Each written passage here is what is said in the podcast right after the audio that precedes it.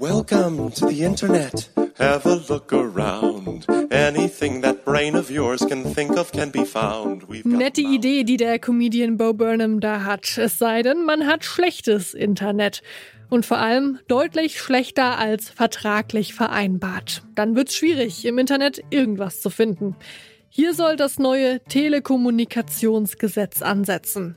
Das gibt Verbraucherinnen unter anderem das Recht, weniger zu zahlen, wenn die Internetverbindung dauerhaft langsamer ist als versprochen. Aber wie gut funktioniert das neue Gesetz eigentlich in der Praxis? Darum geht's bei uns heute. Mein Name ist Marie Einter. Hi.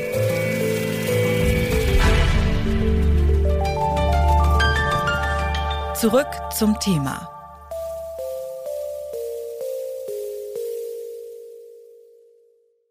Zack, Kündigungsfrist verpasst. Das ist neben schlechtem Internet eine weitere sehr ärgerliche Sache, wenn es um Handy- und Internetverträge geht. Aber auch da will das neue Telekommunikationsgesetz aufräumen und die Verbraucherinnen schützen. Seit Dezember dürfen Verträge nicht mehr stillschweigend um ein ganzes Jahr verlängert werden. Sobald die Mindestlaufzeit vorbei ist, müssen sie monatlich kündbar sein. Doch einige Anbieter machen den Wechsel schwer. Zum Beispiel, weil sie sagen, dass die neuen Vorschriften nicht für Verträge gelten, die schon länger laufen. Felix Floßbach ist Rechtsanwalt und arbeitet für die Verbraucherzentrale Nordrhein-Westfalen. Ich habe ihn gefragt, welche Erfahrungen er damit bisher gemacht hat. Das ist tatsächlich so, dass einige Anbieter sagen, dass diese Regelung erst für Verträge gilt, die sich nach dem 1.12.2021 verlängert haben. Ähm, wir sind da natürlich der Ansicht, dass das auch für Verträge gilt, die sich vorher schon stillschweigend verlängert haben, ähm, da wir das aus dem Gesetz nicht wirklich anders ablesen können. Und wir gucken auch, dass wir da die Rechte der Verbraucherinnen durchsetzen können und uns mit den Anbietern, die das teilweise verweigern oder andere Kündigungszeitpunkte aussprechen, klären und gegebenenfalls rechtlich durchsetzen. Also muss ich weiterzahlen, wenn mein Anbieter die Kündigung mit solchen fadenscheinigen Argumenten verschleppt und ich deshalb die Frist reiße? Zumindest muss man sich dann noch mit seinem Anbieter auseinandersetzen. Es ist nicht unbedingt zu raten, einfach den späteren Kündigungstermin des Anbieters ähm, zu ignorieren und den Dauerauftrag zu kündigen, sondern man sollte sich doch mit ihm auseinandersetzen und ihn nochmal auf die neuen Kündigungsvorschriften hinweisen und ihm sagen, dass man doch jetzt schon mit einmonatiger Frist kündigen kann, so dass da nicht nachher noch Forderungen entstehen, weil man irgendwie die Schreiben vom Anbieter ignoriert. Statt der Lieblingsserie sieht man plötzlich nur noch den Ladebalken und im Zoom-Meeting lauter eingefrorene Gesichter. Langsames Internet, das kann ganz schön die Laune vermiesen. Da ist es zumindest ein Trost, dass man laut TKG für eine langsame Internetverbindung weniger zahlen muss und seinen Internetvertrag sogar außerordentlich kündigen darf. Dafür muss man aber dem Anbieter erstmal nachweisen, dass die Verbindung erheblich, kontinuierlich oder regelmäßig langsamer ist. So steht's im TKG. Ich habe Felix Floßbach gefragt, wie ich das als Verbraucherin überhaupt machen kann. Ja, das stimmt. Das sind äh, sehr juristisch-technische Begriffe und das wusste der Gesetzgeber auch, dass das noch auslegungsbedürftig ist. Und da hat die Bundesnetzagentur, was eine Behörde ist, damit beauftragt oder diese befugt, ein Tool bereitzustellen, mit dem die Verbraucher dann ihre Internetleitung messen können, die eben feststellt, ob diese Einschränkungen in der Internetverbindung vorliegen. Das heißt, der Verbraucher muss dieses Tool der Bundesnetzagentur nutzen, misst seine Internetleitung nach den Vorgaben, die dieses Tool macht, durch und erhält am Ende ein Ergebnis, ob die Leistung wie vertraglich vereinbart geliefert wird oder ob eben Nachbesserungsbedarf seitens des Anbieters besteht.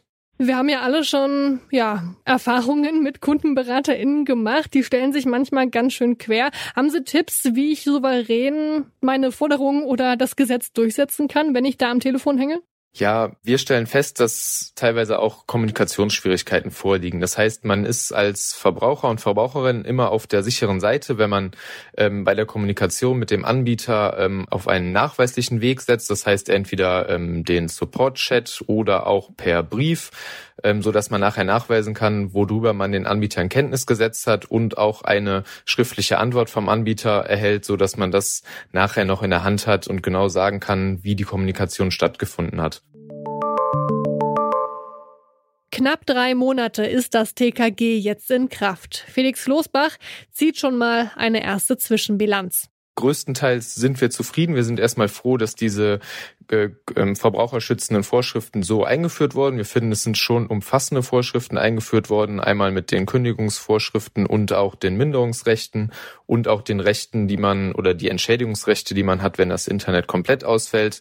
Und wir sind natürlich dran, die Anbieter zu kontrollieren oder ähm, ja, Beschwerden von den Verbrauchern nachzugehen, so dass wir gucken, dass alle Anbieter das auch so umsetzen, wie wir uns das erstmal vorstellen, damit die Verbraucherinnen da vollumfänglich geschützt sind. Trotz des neuen TKG scheinen viele Anbieter ja weiterzumachen wie bisher, auch wenn es teilweise schon ganz gut klappt. Braucht es Ihrer Einschätzung nach härtere Sanktionen, zum Beispiel Geldstrafen für Mobilfunkkonzerne, die sich querstellen? Das Telekommunikationsgesetz sieht auch schon Bußgelder vor, die die Bundesnetzagentur verhängen kann. Das heißt, die Bundesnetzagentur ist allerdings auf Hinweise von den Verbraucherinnen angewiesen. Dazu kann man auch die Seite der Bundesnetzagentur besuchen und diese stellt Online-Formulare bereit, wo man sich über Anbieter beschweren kann, wenn diese nicht so handeln, wie es gesetzlich vorgeschrieben ist. Diese Hinweise braucht die Bundesnetzagentur, um dann tatsächlich auch gegebenenfalls Bußgelder verhängen zu können, denn das Tele Telekommunikationsgesetz sieht auch jetzt schon diese Sanktionsmöglichkeit vor. Was bringt das neue Telekommunikationsgesetz? Dank der Neuerungen haben Verbraucherinnen deutlich mehr Rechte.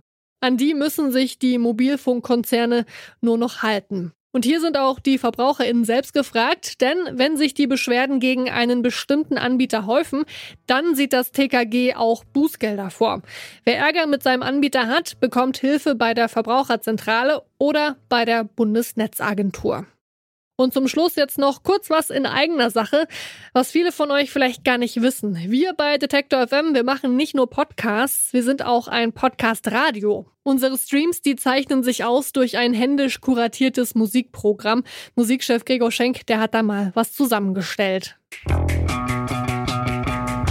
Bei Detektor FM spielen wir für euch handverlesene Musik. Musik abseits der Charts und des Mainstream. Hier gibt's weder Algorithmus noch Genregrenzen. Von Folk bis Hip-Hop spielen wir, was uns am Herzen liegt. Und bergen dabei auch alte Schätze.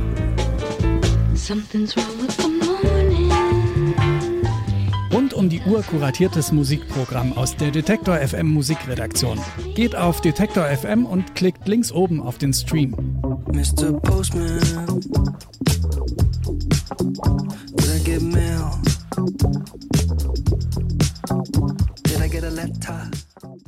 Und das war's von uns für heute. In der Redaktion, da saßen heute Anna Stöckbauer und Rabea Schlotz. Producer war Andreas Propeller, Chefin vom Dienst Alia Rentmeister. Und ich bin Marianta. Ciao, bis bald. Zurück zum Thema vom Podcast Radio Detektor FM.